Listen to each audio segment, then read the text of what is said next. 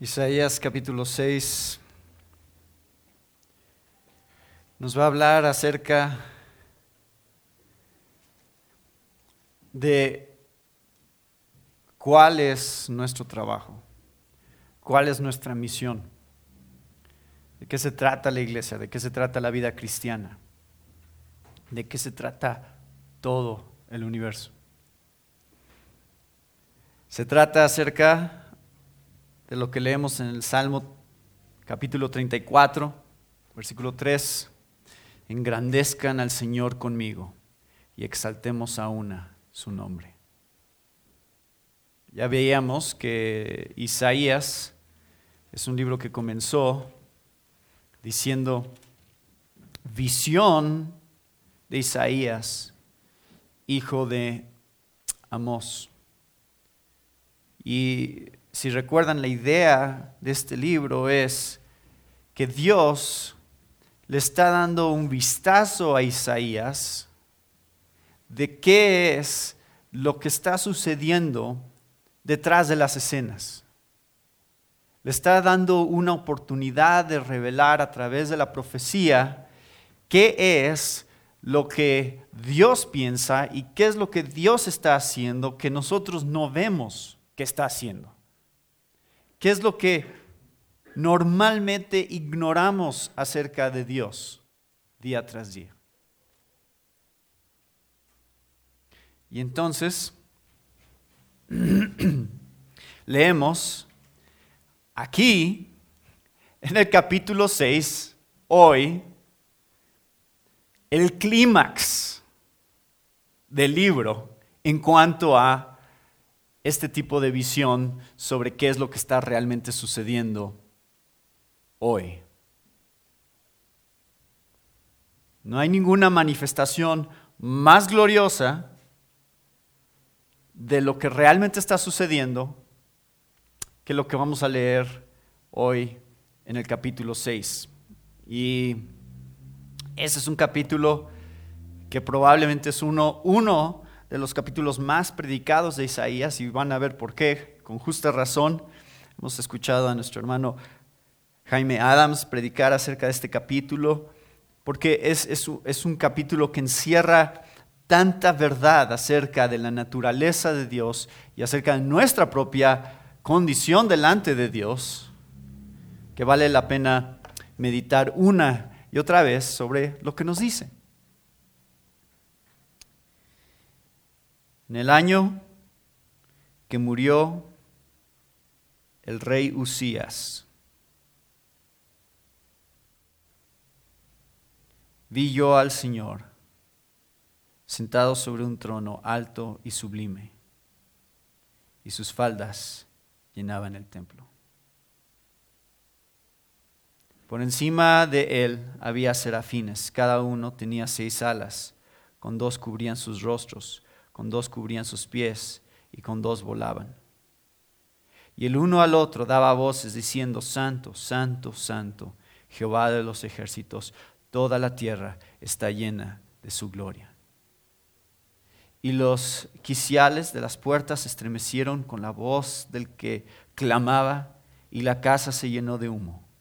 Entonces dije, ay de mí que soy muerto, porque siendo hombre inmundo de labios, y habitando en medio de pueblo que tiene labios inmundos, han visto mis ojos al Rey, Jehová de los ejércitos.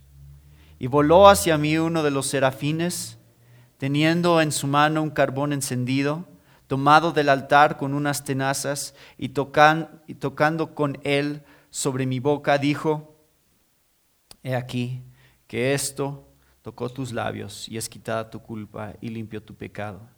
Después oí la voz del Señor que decía, ¿a quién enviaré y quién irá por nosotros? Entonces respondí, heme aquí, envíame a mí. Y dijo, anda, y di a este pueblo, oíd bien y no entendáis, ved por cierto, mas no comprendáis. Engruesa el corazón de este pueblo y agrava sus oídos y ciega sus ojos, para que no vea con sus ojos, ni oiga con sus oídos, ni su corazón entienda, ni se convierta y haya para él sanidad. Y yo dije, ¿hasta cuándo, Señor? Y respondió él, hasta que las ciudades estén asoladas y sin morador, y no haya hombre en las casas y la tierra esté hecha un desierto, hasta que Jehová haya echado lejos a los hombres y multiplicado los lugares abandonados en medio de la tierra. Y si quedare aún en ella la décima parte, ésta volverá a ser destruida. Pero como el roble y la encina, que al ser cortados aún queda el tronco, así será el tronco, la simiente santa. Señor, bendice tu palabra hoy, bendice nuestro estudio de ella y nuestra comprensión de ella para que transforme nuestras vidas de una manera poderosa que te refleje a ti, nuestro Dios Santo. En el nombre de Cristo Jesús oramos. Amén.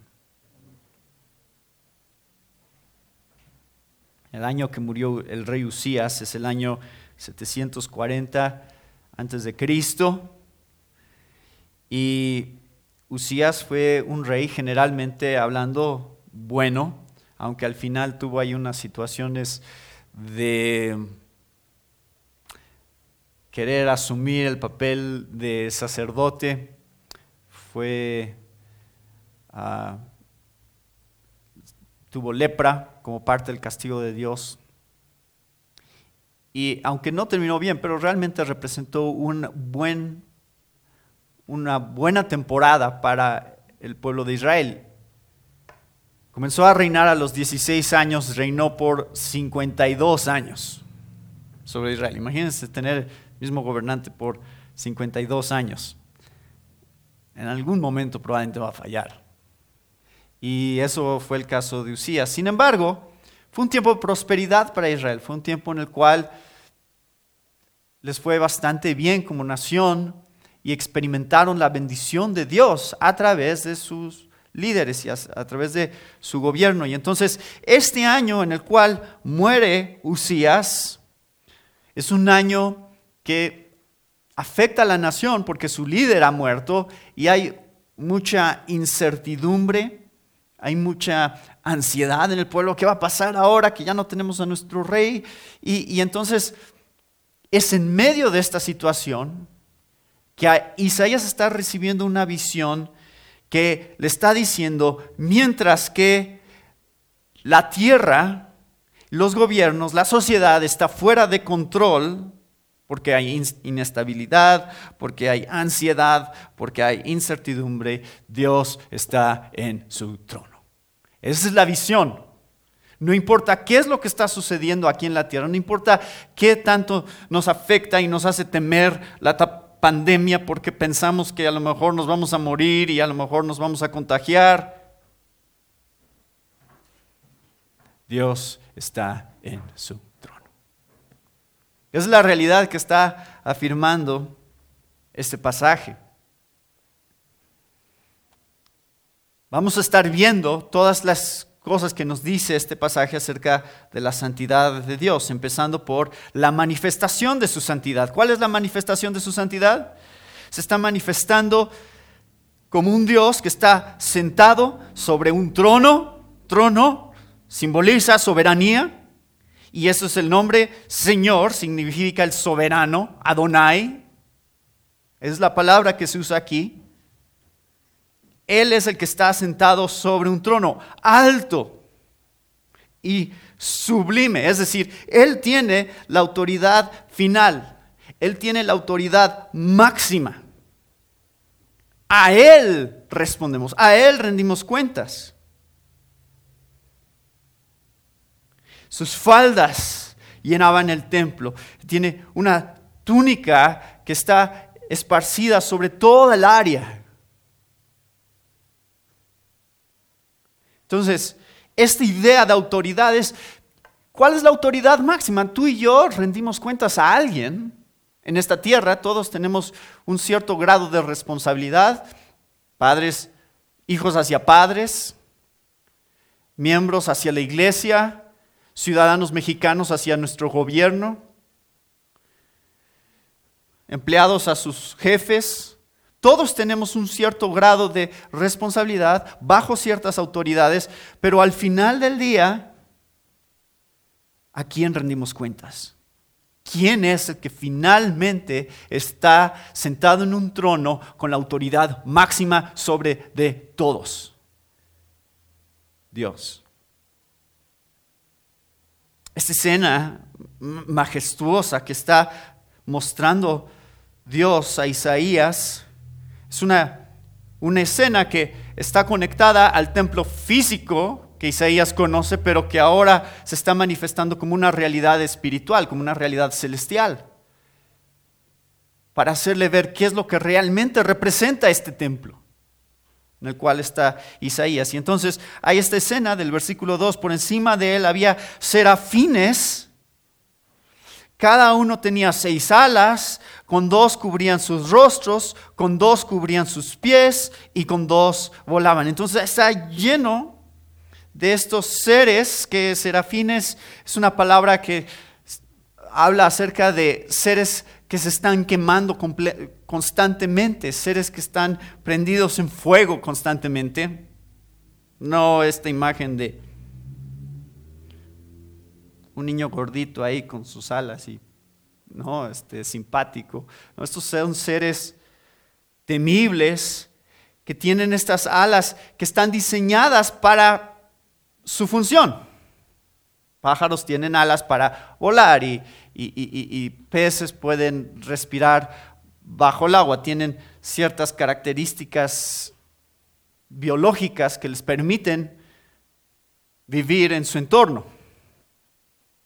Y de la misma manera estos serafines tienen alas que están diseñadas para el entorno en el cual están, que es la misma presencia de Dios, seres perfectos, seres majestuosos, sin embargo, necesitan alas para cubrirse los ojos porque no pueden contemplar el resplandor de la gloria completa de Dios y tienen alas que cubren sus pies, porque el lugar donde están es santo, así como Dios le dijo a Moisés, quítate las sandalias de tus pies, porque el lugar donde tú estás es santo. De la misma manera, ellos necesitan también protección de sus pies y una manera de mostrar la, la reverencia que exige la presencia de la santidad de Dios. Y alas que los hacen volar y entonces están moviendo hacia adelante y hacia atrás como vemos, me imagino así como se mueven los colibríes y se están moviendo y, llegan a las plantas y se regresan y es increíble ver la manera tan precisa en que vuelan, ¿no? Y, y, entonces me estaba imaginando estos serafines con sus alas también moviéndose de maneras que muestran la excelencia de su creación y sin embargo están ahí para servir a Dios, están ahí para mostrar que Dios es supremo. Y no es tanto cómo son estos serafines, sino lo que proclaman estos serafines. Porque de alguna manera ellos están con sus alas, están restringiendo para mostrar lo que realmente es importante. Ellos están haciendo para atrás, ellos están diciendo, yo, no se trata de nosotros, se trata del que está en el trono, se trata de la majestad de Dios. Y hay una escena que ya vimos y estaba en Apocalipsis que, que de hecho expande sobre esta visión y nos muestra aspectos acerca de estos seres.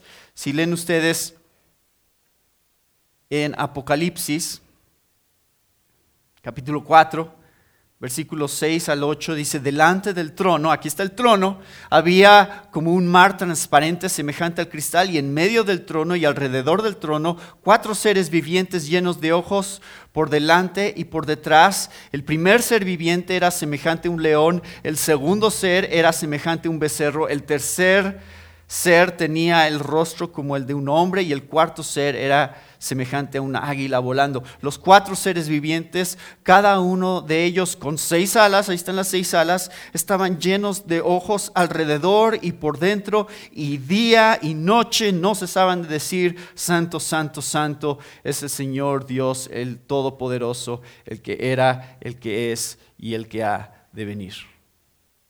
Entonces, ven, la función que tienen estos seres es mostrar aspectos de la gloria de Dios y en particular uno de ellos que vamos a ver en un momento, que es su santidad. Ahora, quiero que piensen sobre esto, porque entonces la santidad de Dios, ¿qué significa santo? Significa apartado, ¿no? Aparte, es, es otra... Para nosotros ser santos significa que Dios nos ha apartado. Dice, aquí está mi creación, pero ustedes han sido redimidos por mí, ahora yo los pongo en otra categoría. Para Dios, su santidad representa que Él es otra categoría diferente a la creación. Eso es lo que representa su santidad. Así que cuando vemos que la Biblia habla de la gloria de Dios, ¿qué es la gloria de Dios? Es algo muy ambiguo para nosotros. Decimos, pues, la gloria de Dios, ¿qué es? ¿Una luz? ¿Qué es la gloria de Dios? ¿Cómo se ve? Bueno, la gloria de Dios es la manifestación de su santidad. Eso es la gloria de Dios. Cuando empezamos a ver algo de su santidad, entonces podemos contemplar algo de la gloria de Dios. Entonces, aquí está el versículo. Y el uno al otro daba voces diciendo, Santo, Santo, Santo, Jehová de los ejércitos, toda la tierra está llena de su gloria. Ahí está la palabra, gloria. ¿Y por qué lo están mencionando? Porque la gloria es el reflejo de su santidad. Y su santidad establece que Él es completamente diferente a nosotros. A.W. Tozer, en su libro El conocimiento del Dios Santo, dice esto. Escuchen con cuidado. Dice, no debemos pensar en Dios como el más alto en un orden ascendente de seres, comenzando con una célula y siguiendo con un pescado, a un pájaro, al animal, al ser humano, al ángel, al querubín, luego a Dios. Dios está tan arriba del arcángel como lo está de la oruga. Pues el golfo que separa el arcángel de la oruga es solo finita mientras que el golfo entre Dios y el arcángel es infinito. Tú puedes medir cuánta diferencia hay entre una hormiga y tú. Tú puedes calcular qué tan más grande eres que una hormiga o que una cucaracha. Pero ni el ser más glorioso de todo el universo se puede comparar a Dios. No hay manera de calcular la diferencia. Entonces, la expresión es santo, santo, santo. Perfección por perfección por perfección. Y esta es una manera del superlativo, es una manera de expresar una realidad en su máxima expresión, de tal manera que la santidad de Dios en este pasaje se convierte en el atributo central, como dice famosamente R.C. Sproul, la Biblia nunca dice Dios es amor, amor, amor, o misericordia, misericordia, misericordia el único atributo en la Biblia que es repetido de esta manera acerca de Dios es su santidad. Es decir, es la esencia de quién es Él. Y no hay manera de expresarlo de una manera más sublime y gloriosa que triplicando algo que de por sí ya es perfecto para empezar. Imagínense esto, o sea, esa es la manera en que está siendo expresada esta realidad para nosotros.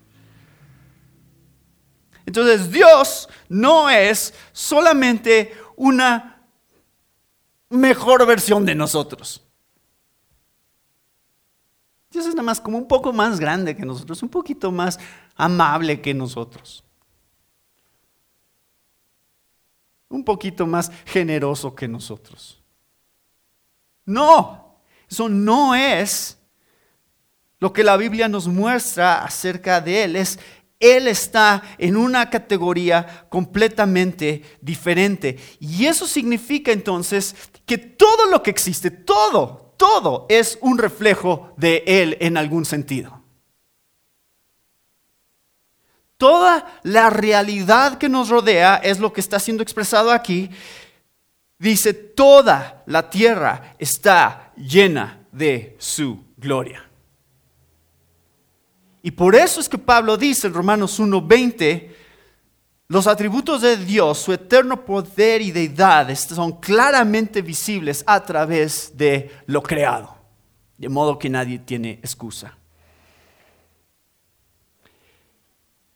Vivimos en una creación caída, vivimos en una creación que tiene la maldición del pecado, por lo tanto se ha habido afectada nuestra manera de percibir esta realidad de gloria. Sin embargo, todavía quedan todos estos destellos de esa gloria dentro de todo lo que nos rodea. Algún día será renovada perfectamente y contemplaremos su gloria de una manera aún más gloriosa. Habacuc 2.14 dice, será llena la tierra de su gloria. Hay una realidad futura que nos espera de la gloria de Dios en toda la creación. Pero para el día de hoy podemos pensar, nada de lo que a ti te rodea hoy es ordinario. Nada. El amor, la belleza, la verdad, el gozo, la música, los colores, la comida, la naturaleza, todo refleja la gloria de Dios.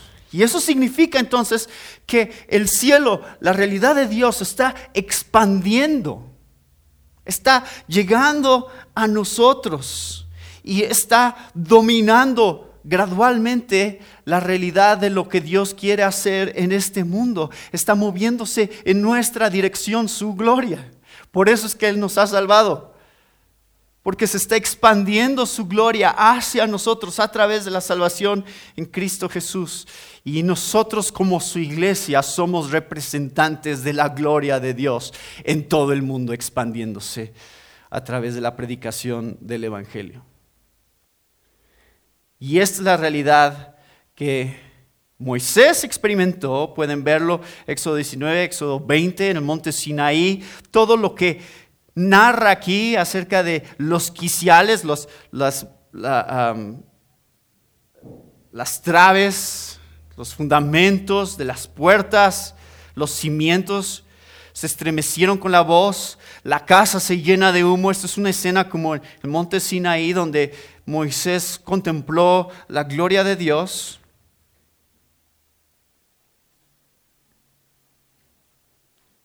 Y dice, que esta escena empieza a causar un impacto en Isaías. Porque Dios siempre es más de lo que esperas o puedes imaginar. Siempre. Isaías conocía a Dios, conocía acerca de Dios. Sí.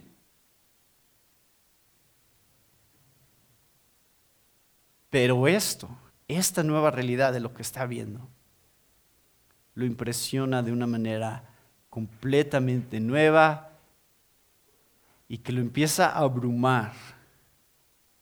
De tal manera que esta idea de la santidad de Dios, vamos a estarla encontrando a lo largo de todo el libro. 25 veces Isaías va a usar esta frase, el santo de Israel, porque la santidad de Dios causó una impresión tan profunda en él que ahora esa es la manera más común para él de expresarse acerca de este Dios. Él es el santo de Israel. Y él se da cuenta que como dice R.C. Sproul, cualquier esfuerzo de entender a Dios aparte de su santidad es idolatría. Cualquier idea que tú tengas de Dios que no incluya su santidad, no es Dios realmente. Es un Dios falso. Y por eso es que no tomamos el nombre de Dios en vano. Por eso no podemos hacer bromas acerca de Dios, ni jugar acerca de su nombre, ni expresarnos con su nombre como una maldición. Porque su nombre es santo, porque su nombre lo representa a Él. Y Él toma muy en serio lo que nosotros decimos acerca de Él y cómo reflejamos la realidad de su naturaleza. Lo cual me lleva al segundo punto que tenemos en el versículo 5, que habla acerca de la respuesta a su santidad.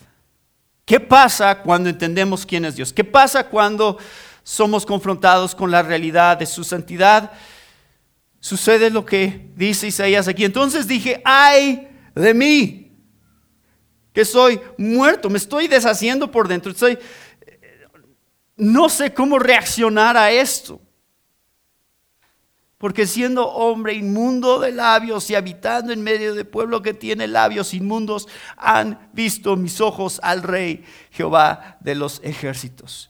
Si Dios y su gracia está derritiendo tu resistencia natural a Él, tú puedes saber que ese es el evento más importante de tu vida.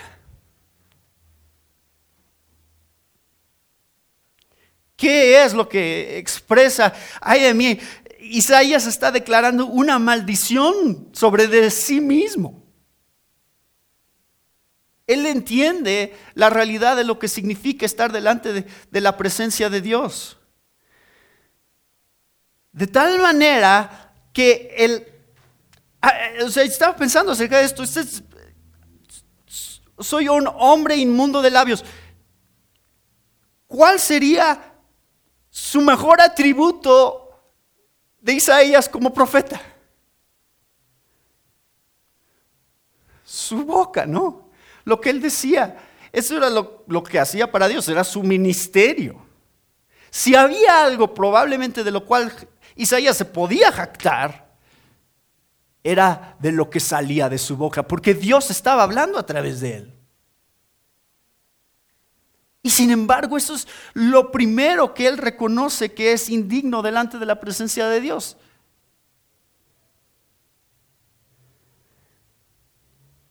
Y que lo pone al mismo nivel que todos los demás pecadores de Israel. Yo no soy más digno que ellos. Yo no soy más merecedor de estar delante de la presencia de Dios que cualquier otro?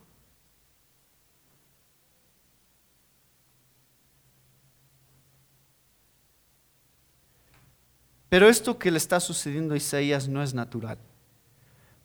Porque la humildad delante de Dios, la humillación delante de Dios no es algo natural. Es lo último que normalmente sentimos naturalmente. ¿Por qué? Porque no nos podemos imaginar que haya algo mejor que nosotros en el universo.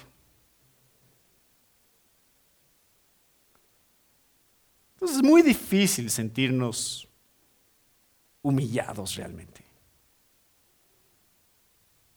¿Por qué pensamos que a veces tantas cosas que sabemos hacer tan bien? Mira, Señor, qué privilegio es que yo te esté sirviendo. Uno de tus hijos más dotados de inteligencia y de sabiduría y de dones. Aquí estoy, Señor. Una vez que has sido confrontado con la realidad de la gloria de Dios, eso se vuelve como nada. Derek Thomas dice, es mejor ser humillados ahora y recibir perdón que ser humillados en el juicio final y ser condenados. Tarde o temprano seremos humillados. La pregunta es ¿cuándo? ¿Cuál va a ser el resultado de esa humillación?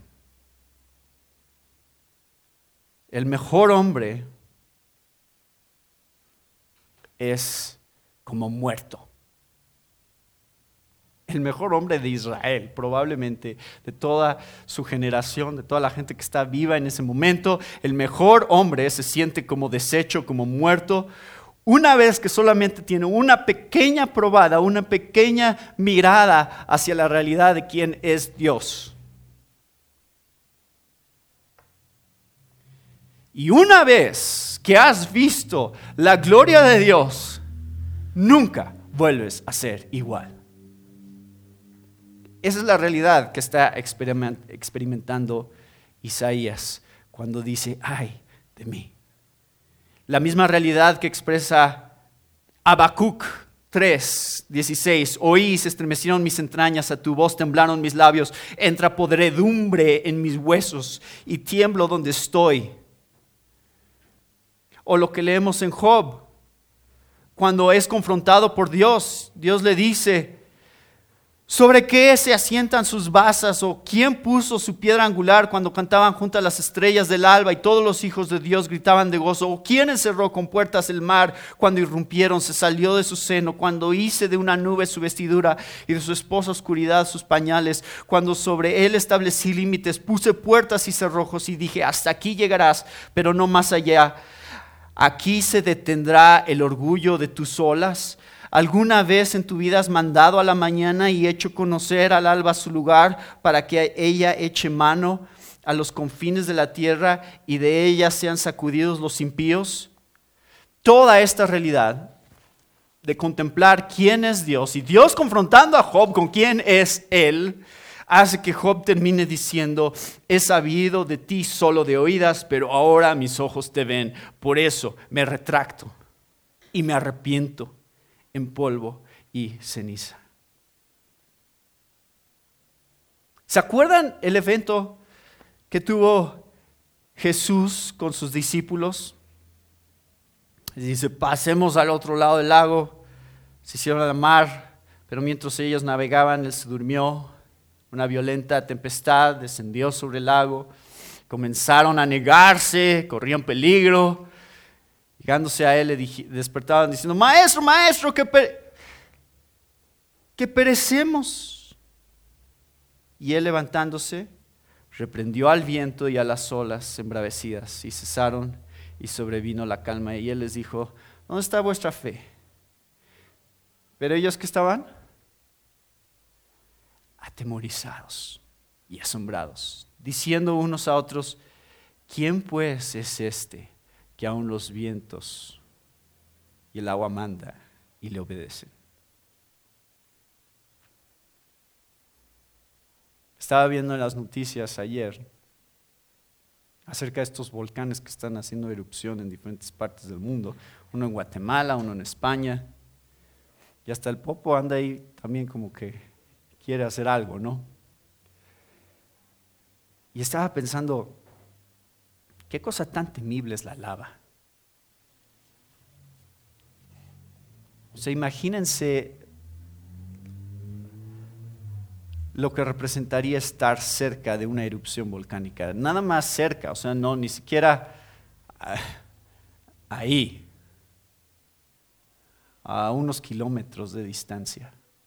Pues ya sentir el calor, puedes ya sentir la intensidad de mil grados centígrados. Bueno, cuando tú ves el poder de Dios, debes de estar diez veces más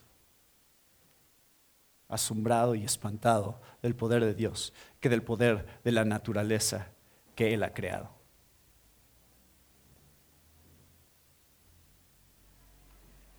Aconteció que mientras la multitud se agolpaba sobre él para oír la palabra de Dios, estando Jesús junto al lago de Genezaret, vio dos barcas que estaban a la orilla del lago, pero los pescadores habían bajado de ellas y lavaban las redes. Subiendo a una de las barcas, que era de Simón, pidió que se separara de tierra un poco y sentándose enseñaba a las multitudes desde la barca. Cuando terminó de hablar, dijo a Simón, sal a la parte más profunda y echad vuestras redes para pescar. Respondiendo Simón dijo, Maestro, hemos estado trabajando toda la noche y no hemos pescado nada, pero porque tú lo pides, echaré las redes. Y cuando lo hicieron, encerraron una gran cantidad de peces, de modo que sus redes se rompían. Entonces hicieron señas a sus compañeros que estaban en la otra barca para que vinieran a ayudarlos. Y vinieron y llenaron ambas barcas de tal manera que se hundían. Aquí está la clave. La misma experiencia que Pedro está teniendo con Jesús. Al ver esto, Simón Pedro cayó a los pies de Jesús diciendo, apártate de mí, Señor, pues soy hombre pecador. Esa es la reacción. No hay manera que yo soy digno delante de tu presencia.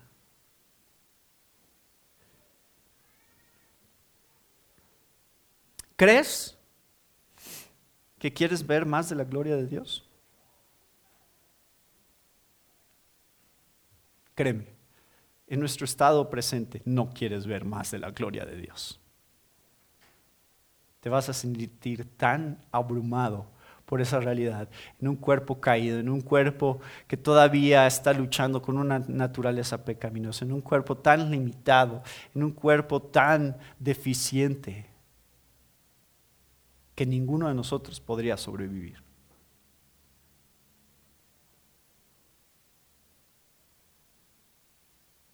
Mucha gente pregunta, ¿por qué es que hay tanto mal en este mundo si Dios es un Dios de amor? porque permite que exista tanta maldad en el mundo? Si Dios no permitiera que existiera maldad en el mundo, tú y yo no estaríamos. Así que dale gracias a Dios porque todavía está dando oportunidad a que un mundo caído permanezca. Es la gracia de Dios siendo manifestada a nosotros. El infierno es real y el infierno tiene sentido solo por la santidad de Dios. Es la única razón por la cual el infierno es completamente racional y justo y lógico. Es porque Dios es un Dios santo. Y la única razón por la cual alguien tiene una objeción al infierno es porque no entiende la santidad de Dios. Es la única razón por la cual pensarías que Dios está siendo injusto. Porque no tienes un concepto de la santidad de Dios. Porque no nos gusta ser expuestos a la santidad de Dios. Porque pensamos que merecemos mucho más de lo que realmente merecemos.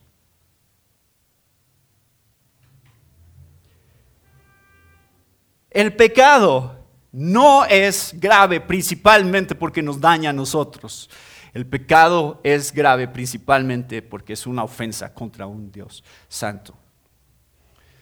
Esta es la realidad que contemplamos en este pasaje.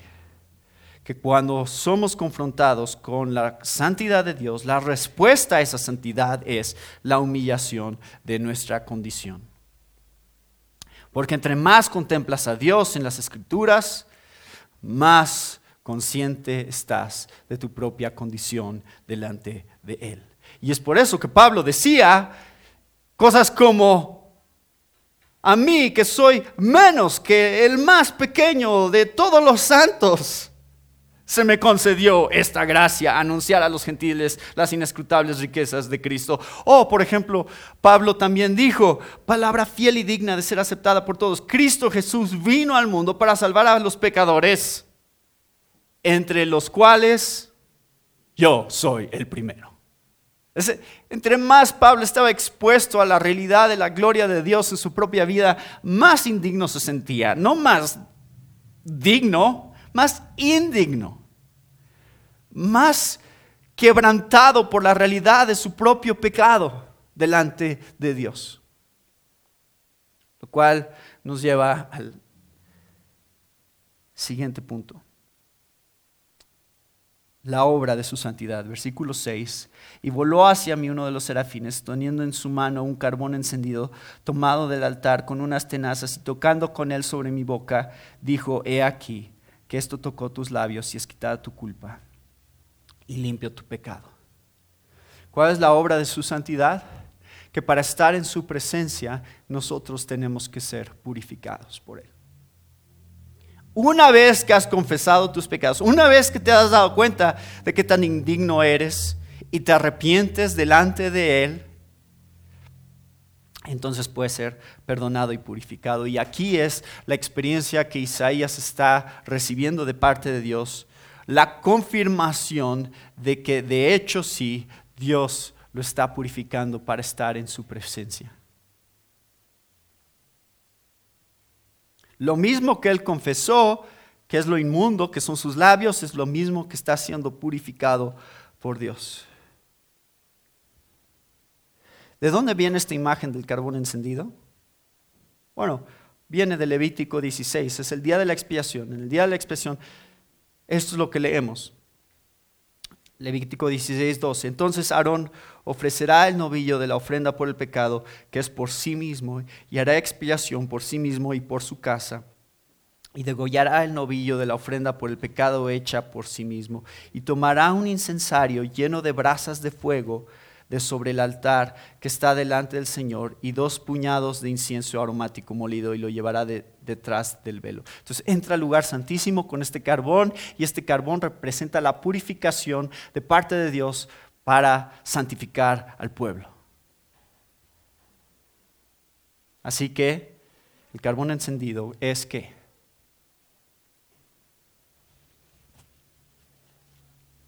es la cruz simboliza la obra terminada de Cristo en la cruz. De hecho, la obra de Jesús en realidad está siendo simbolizada aquí en la experiencia de Isaías y la obra de Jesús es la que está perdonando a Isaías.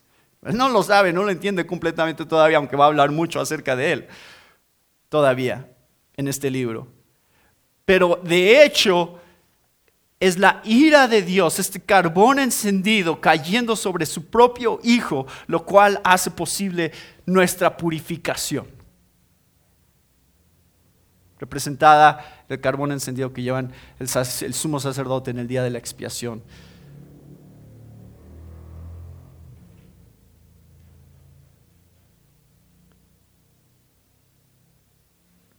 La santidad de Dios requiere que alguien pague.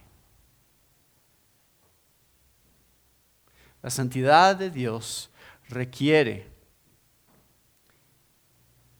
que la, el precio del pecado sea pagado. Entonces la pregunta es, ¿quién va a pagar por tu pecado? Tú puedes tratar de pagarlo. Está bien, trata de pagarlo. Va a tomar toda una eternidad tratar de pagar por tu pecado. O lo puede pagar Jesús. Es la segunda opción. Pero alguien pagará.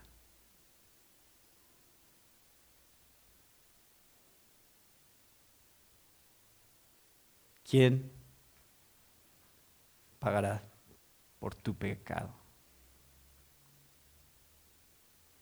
¿Has sido perdonado? Romanos 3 nos habla acerca de esta realidad.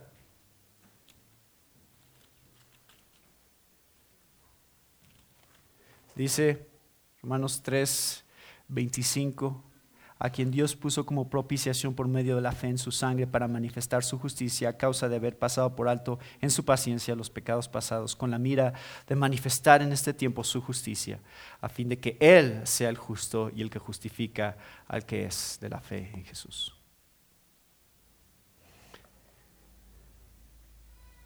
Versículo 8. Después oí la voz del Señor que decía, ¿a quién enviaré y quién irá por nosotros? Y noten aquí el plural cuando Dios está hablando aquí. ¿Nosotros quiénes nosotros?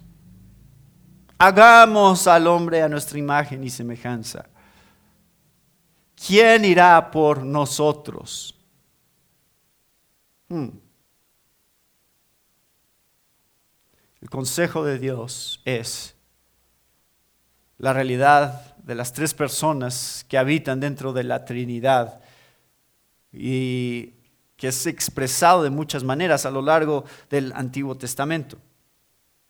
Pero la pregunta que está haciendo Dios aquí de, acerca de la misión que él ahora tiene para Isaías, ¿a quién enviaré? ¿Quién irá por nosotros? Hace que ahora Isaías empiece a sentir este llamado dentro de él, de que como él ha recibido la gracia de Dios y él era indigno, pero Dios lo ha perdonado y lo ha justificado, entonces ahora él tiene la responsabilidad de hacer algo por este Dios y de ser su siervo y de vivir para él. Y entonces dice, heme aquí, envíame a mí.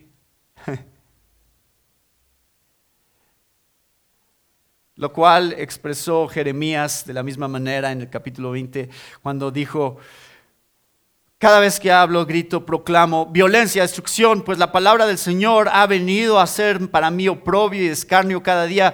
Pero si digo, no lo recordaré ni hablaré más de su nombre, esto se convierte dentro de mí como fuego ardiente encerrado en mis huesos. Hago esfuerzos por contenerlo y no puedo.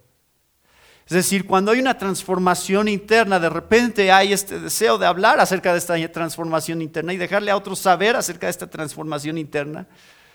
Y decirles, tú también puedes ser perdonado como yo he sido perdonado. Y si yo trato de contenerme y trato de no hablar acerca de esto, o se me olvida hablar acerca de esto, algo empieza a pasar dentro de mí que me empieza a consumir.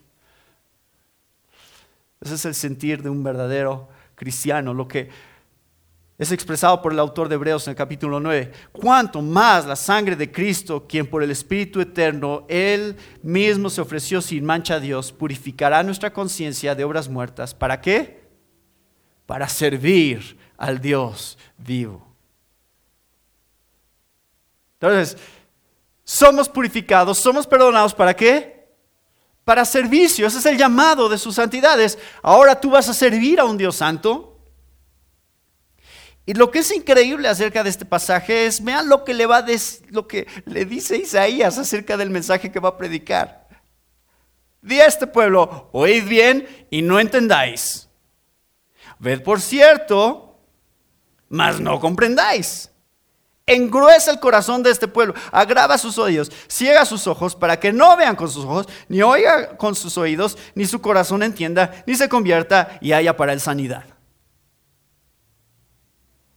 ¿Cómo Dios? A ver, ¿a qué me estás llamando?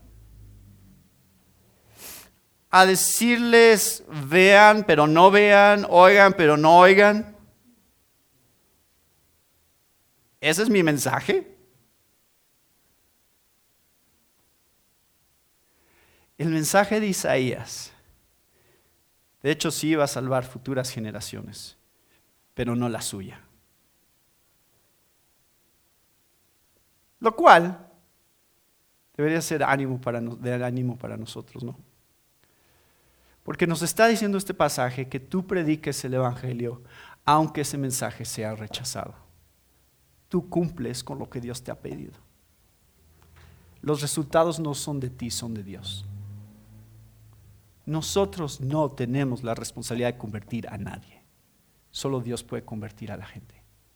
Nuestra única responsabilidad es predicar el mensaje que Él nos ha mandado a predicar.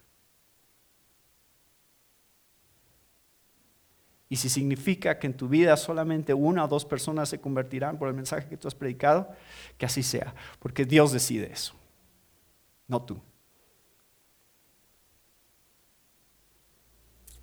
Y lo que nos está mostrando este pasaje es que de hecho Dios usa la predicación del Evangelio para incrementar el juicio sobre aquellos que lo rechazan. Ray Ortland dice,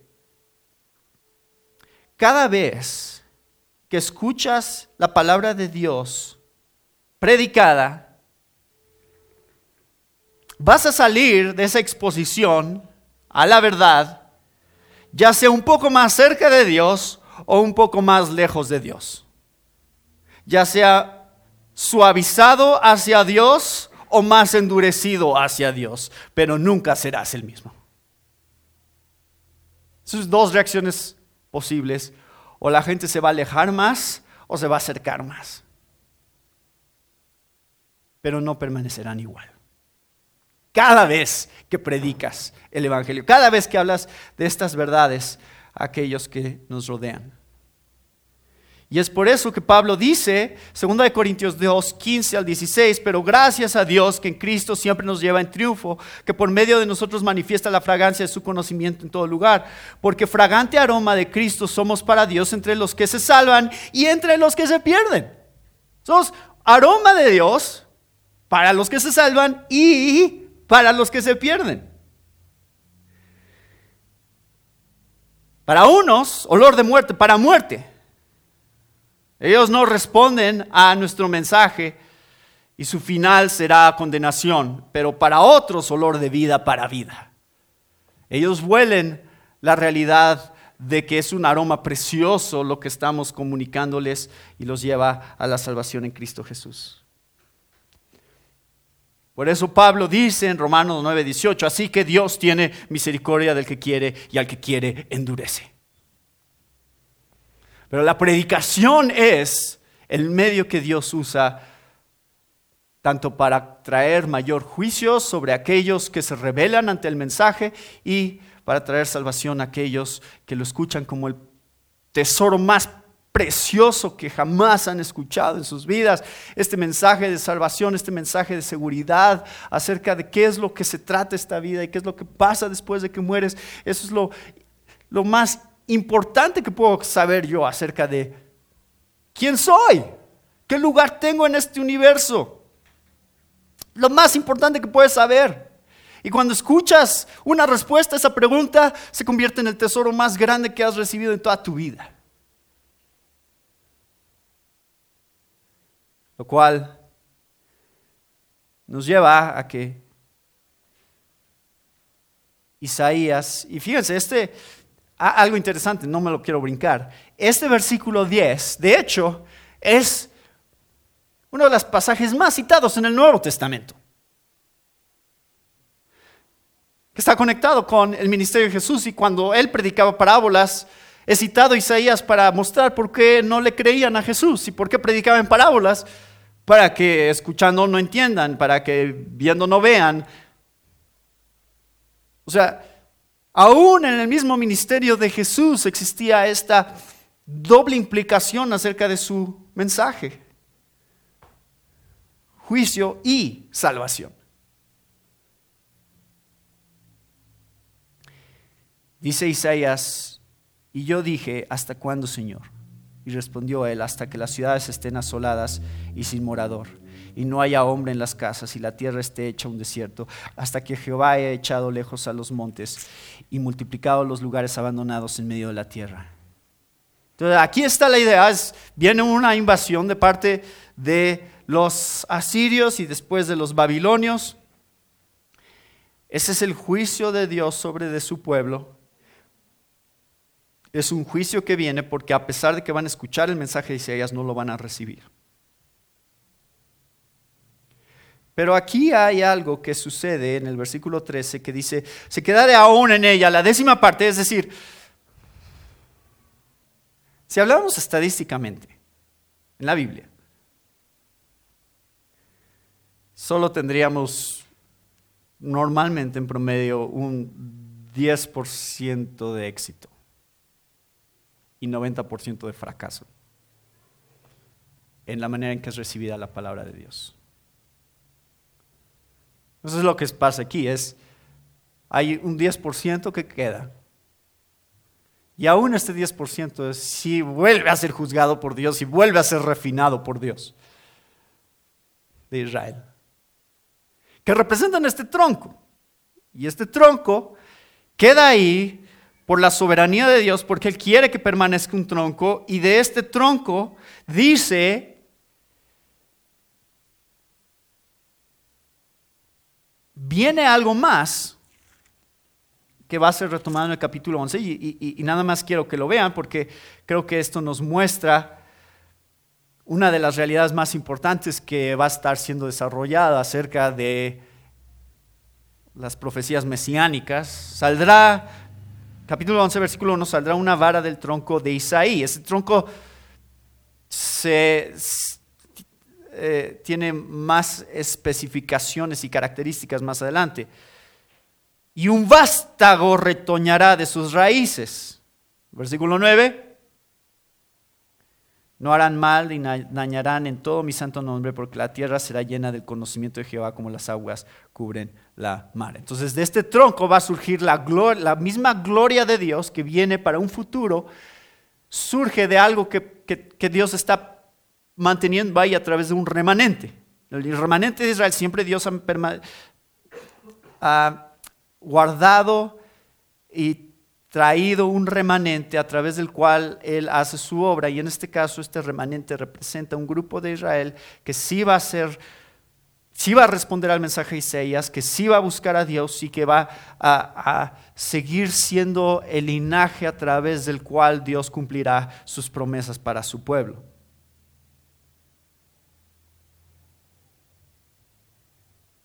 Entonces, aquí viene algo sumamente interesante.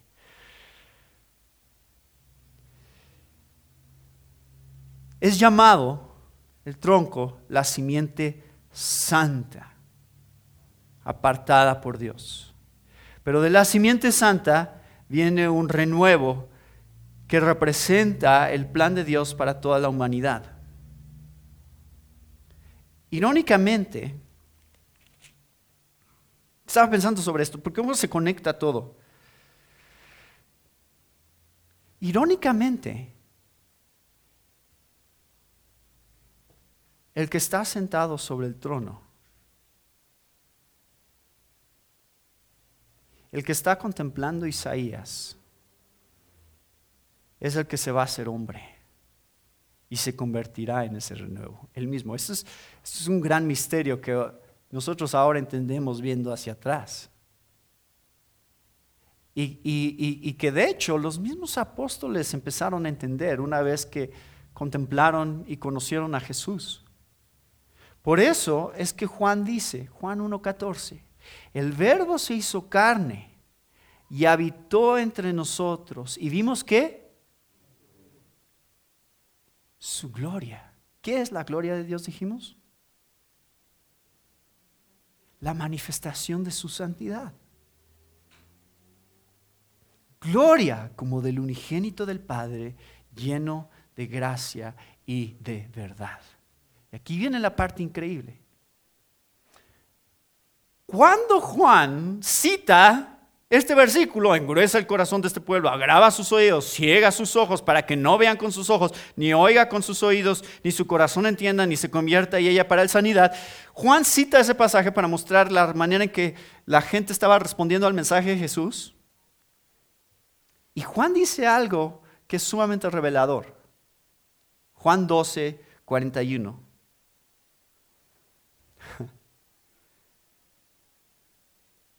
Dice, esto dijo Isaías porque vio su gloria y habló de él.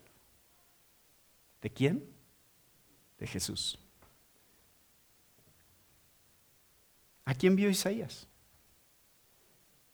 ¿Qué contempló Isaías realmente? Dice Juan. Contempló a Jesús. Él es quien vio. Él es quien se hizo hombre. Él se convirtió en nuestra esperanza final como la manera de ser purificados por Dios y de poderle servir. Al estar conectados a Él y solo a Él. Así que, ¿cuál es nuestro llamado? Nuestro llamado es proclamar la santidad de Dios.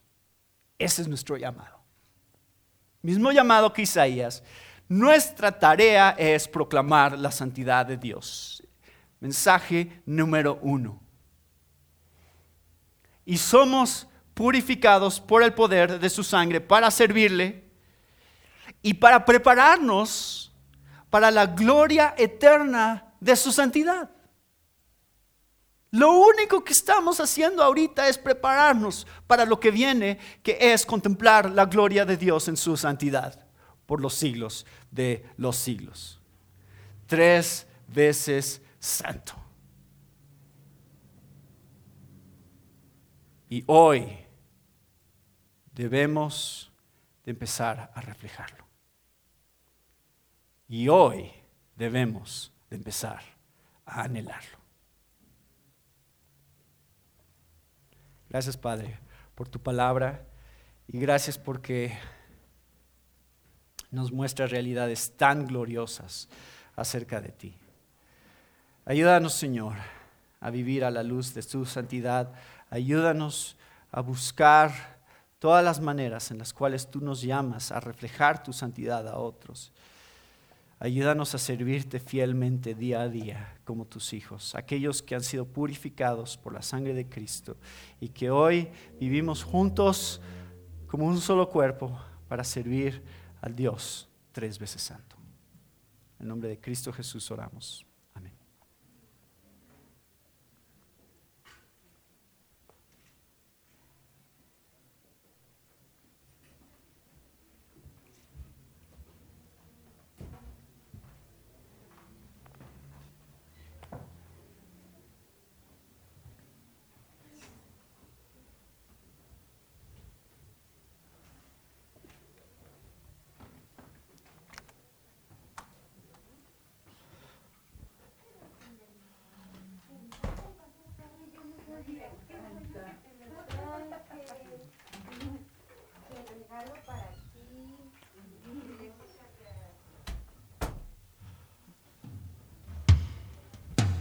Bueno, pues desde pie vamos a terminar con este himno que es Santo, Santo, Santo.